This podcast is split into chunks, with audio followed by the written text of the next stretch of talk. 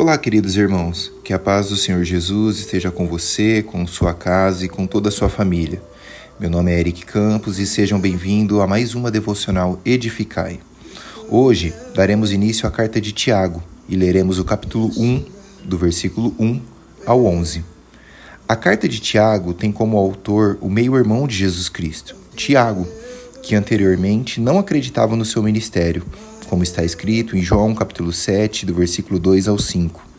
Agora se apresenta como servo de Deus e do Senhor Jesus Cristo. Tiago 1:1. Não lhe atribuindo-lhe título como irmão de Jesus. Que interessante o que a verdadeira conversão nos faz, de incrédulo a líder. Na minha perspectiva, essa é uma carta prática, como uma cartilha de como ser um cristão no seu dia a dia. Tiago escreve aos novos cristãos de Jerusalém por volta de 50 depois de Cristo. Mas esses ensinamentos não cabem somente a eles, mas a qualquer comunidade cristã, desde aquela época até agora, utilizando de diversos elementos de Provérbios e do Sermão do Monte. Tiago torna-se um grande líder da igreja de Jerusalém e possui um grande reconhecimento dos apóstolos. Sua obra tem como tema a religião pura, sendo dividido entre o nascimento, o crescimento e a maturidade do cristão. Ensina a diferença entre a sabedoria terrena e a, e a que provém do alto, e nos informa a como nos afastar do mal e nos aproximarmos de Deus. Fala sobre fé, tentação, provação, perseverança, sem se ater a discussões doutrinárias, ainda que tenha. Gostaria de te encorajar a aplicar todos esses ensinamentos de forma prática durante a leitura de Tiago. Tudo o que ouvir ou ler no devocional logo pela manhã, estabeleça como meta para aplicar no seu dia e na sua vida. Vamos lá? Hoje daremos início ao capítulo 1, que é praticamente uma introdução. Aqui será pincelado os temas que serão tratados do capítulo 2 ao 5. Versículo 1 diz assim: Tiago, servo de Deus e servo do Senhor Jesus Cristo, as doze tribos dispersas entre as nações. Saudações. Versículo 2: Meus amados irmãos, considerai motivo de júbilo o fato de passardes por diversas provações, porquanto sabeis que a prova de vossa fé produz ainda mais perseverança, e a perseverança deve ter a plena ação a fim de que sejais aperfeiçoados e, com, e completos, sem que vos falte virtude alguma. Irmãos, Tiago nos encoraja a termos perseverança e fé. Temos que entender qual é a diferença de provação e tentação que serão, é, que serão ensinados à frente. Mas a provação ela tem o objetivo de nos aprovar de nos testar, de nos fazer crescer, nos fortalecer.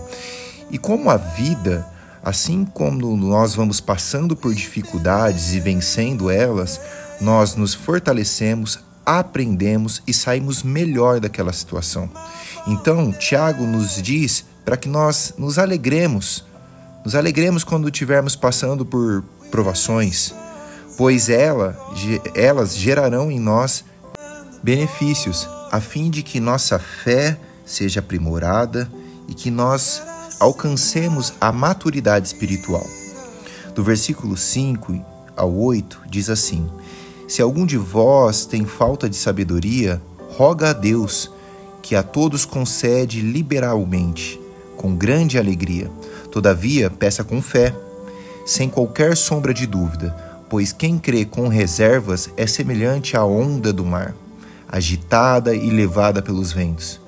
Não imagine tal pessoa que assim receberá alguma coisa do Senhor, pois é vacilante e inconstante em todos os seus caminhos. Irmãos, Deus, nosso Senhor, é a fonte de sabedoria. E se nos falta, cabe a nós buscarmos nele, pedirmos, orarmos, ler a, tua, a, a sua palavra, estudar, para que então nós venhamos obter essa sabedoria. Sempre lembre disso, irmãos. Deus é a sabedoria. Ele é a fonte de sabedoria. A sua palavra nos traz sabedoria.